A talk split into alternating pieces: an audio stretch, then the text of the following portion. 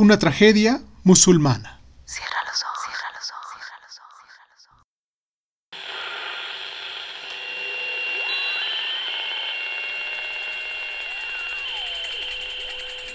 Estás escuchando, Crónica, Crónica, Lunares, el lugar donde, donde, donde entra por tus oídos, por tus oídos. Bienvenido. Descendió lentamente el crepúsculo y el limpio cielo del desierto se fue tachonando de estrellas, mientras por occidente los últimos arreboles morían rojos de vergüenza. De pronto, una hermosa y aguda melodía partió como saeta desde el minarete de la mezquita mayor para desgranarse después en los aires como un ramillete de notas, proclamando que no hay más Dios que Alá y que Mahoma es su profeta. Las sombras blancas del muezzin se recortó en un azul intenso de la noche, y de otros cien minaretes más, otros tantos muecines le hicieron coro, encargándose la brisa que venía del Tigris de esparcir el llamado a la oración por todos los confines del horizonte. Los fieles habitantes de Bagdad, como un solo hombre, dejaron de hacer lo que estaban haciendo, inclusive los que no hacían nada, y se postraron en el suelo sobre esterillas y alfombras, con el rostro vuelto hacia la Meca, para recitar devotamente los primeros suras del Sagrado Corán. Alá Afgar, la ira Alá, Mohamed Rasul Alá.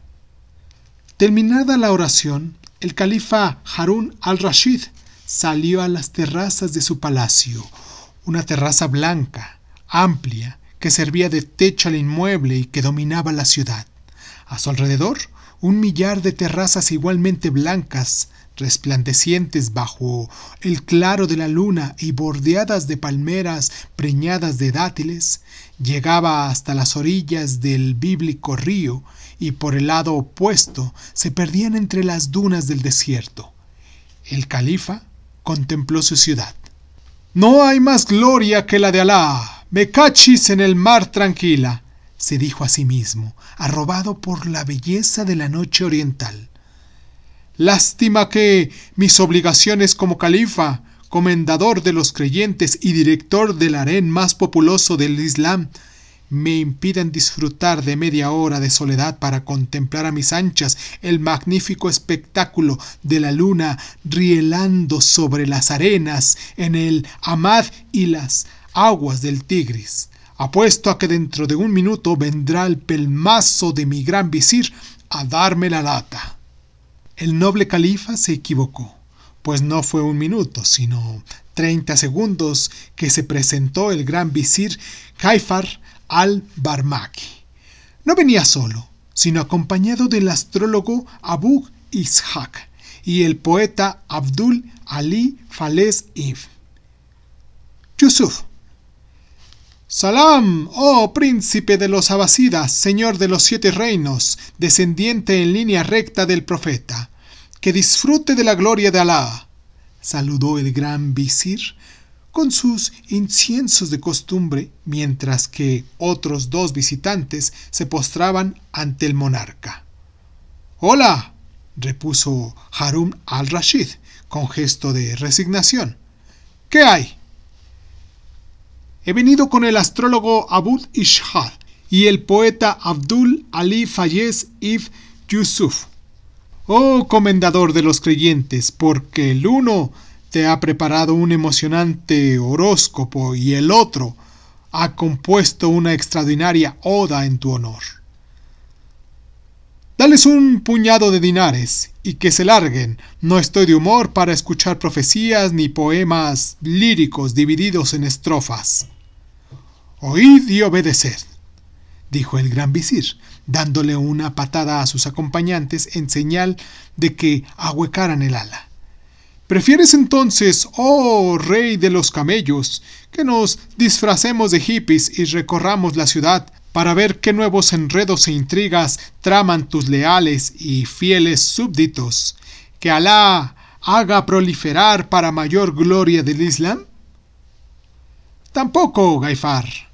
Ya estoy harto de jugar a gente de la CIA. El gran visir se mesó la tupida y larga barba, lo cual motivó a que una golondrina que había anidado en ella saliera volando y piando cosas obscenas.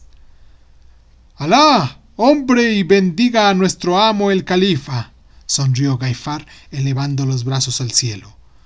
Posiblemente mi dueño y señor, a quien Alá de potencia, está en plan libidinoso. Si tal es el caso, oh garañón del desierto, complacedme, informadme, que esta noche recibimos por COD a media docenas de esclavas sicarcianas, que hacen subir la tensión arterial nada más de verlas. En estos momentos las están bañando y perfumando, pues llegaron oliendo a leche agria de cabra. Precisamente, el gran eunuco Salim Abdul el Hasfur, Alá recompense su emasculación, me decía que Harun al-Rashid apretó los puños y fulminó con la mirada a su gran visir. Tampoco tengo ganas de eso, por Alá. Tú no sabes lo que significa tener que satisfacer a cuatro mujeres legítimas, quinientas concubinas y más de mil odaliscas. Estoy que ya no puedo con mi alma, por no hablar de los demás. Alá se apiade de tus compañones, oh escopeta de repetición, musitó el gran visir, inclinando la cabeza sobre el pecho, y luego lanzando un suspiro. Pero no digas que no sé lo que significa, oh emir de la cópula, que yo, dentro de mi modestia y mis años, tampoco estoy dejado de la mano de Alá. Tengo trescientas sesenta y cinco mujeres en mi harén. Solo descanso un día al año para cuatro años. ¿Por qué cada cuatro años? preguntó el califa por curiosidad. Cuando cae el año bisiesto, Majestad, que Alá dentro de su infinita misericordia hizo de 366 días. Harun al-Rashid contempló la luna llena y aspiró el perfume de jazmines y azares que subían del jardín. ¿Te apetece echar una partidita de ajedrez, oh señor del jaque mate? Tampoco, entonces posiblemente te divierta ver a un conjunto de bailarinas sirias y griegas que... ¡No! interrumpió el califa.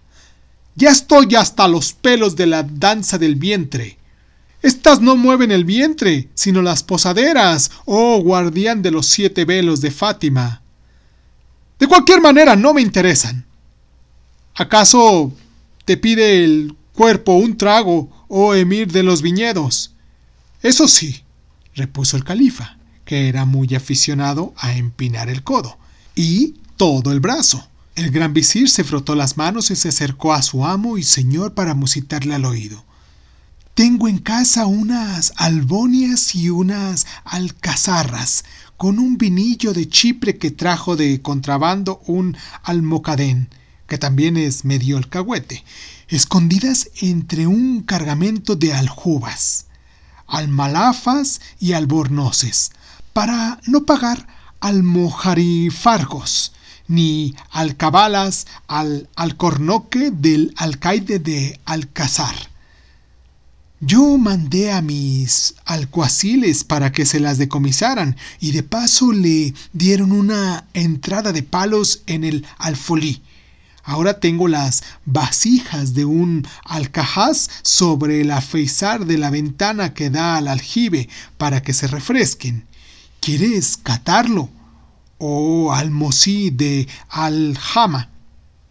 ¿Catar qué? preguntó el califa, ligeramente marcado. El vinillo aloque, acompañado de un rico alfajor y unas empanadas de alcózar y almojabanas en salsa de almodrote. Recuerda que el profeta, Alá te guarde la barba, nos prohibió el monstruo a los creyentes. Es verdad, oh pilar del Islam, sabio ulema del Corán, pero ten en cuenta que él mismo soplaba de cuando en cuando y dentro de su gran benevolencia e influía misericordia, nos prometió que al llegar a los siete cielos que forman el paraíso musulmán, los urís recompensarán nuestra fe y devoción dándonos a beber a pasto vino de la Behag. O sea que solo nos estaríamos adelantando un poquito a recibir nuestro premio, oh príncipe de las babuchas verdes. Eres sabio e instruido en los misterios de nuestra fe, oh Gaifar. Vamos pues a catar los caldos que me citas, que Mahoma, Alá derrame sus bendiciones sobre él, sabrá disimular. El califa Harum al-Rashid y su insinuante gran visir salieron por la puerta secreta del palacio y se dirigieron a la residencia de Gaifar, donde sin mayor trámite se entregaron a muy copiosas y frecuentes libaciones del vinillo del Chipre, que alegra el corazón y enciende los fuegos de la fantasía. A cada trastiego bendecían a Alá y a su profeta por su infinita misericordia y bondad. Ya cerca del amanecer, el gran visir se cayó del diván y empezó a roncar en árabe, lo cual no es muy placentero de oír. Como pudo, el califa se incorporó y dando traspiés con el turbante de lado y tarareando soleares y fandanguillos de Huelva, que había aprendido en la corte andaluza de sus primos los omeyas, volvió a su palacio cuando despuntaba el sol y los muecines nuevamente llamaban a la oración. Ahí lo esperaban en plan belicoso sus cuatro mujeres legítimas.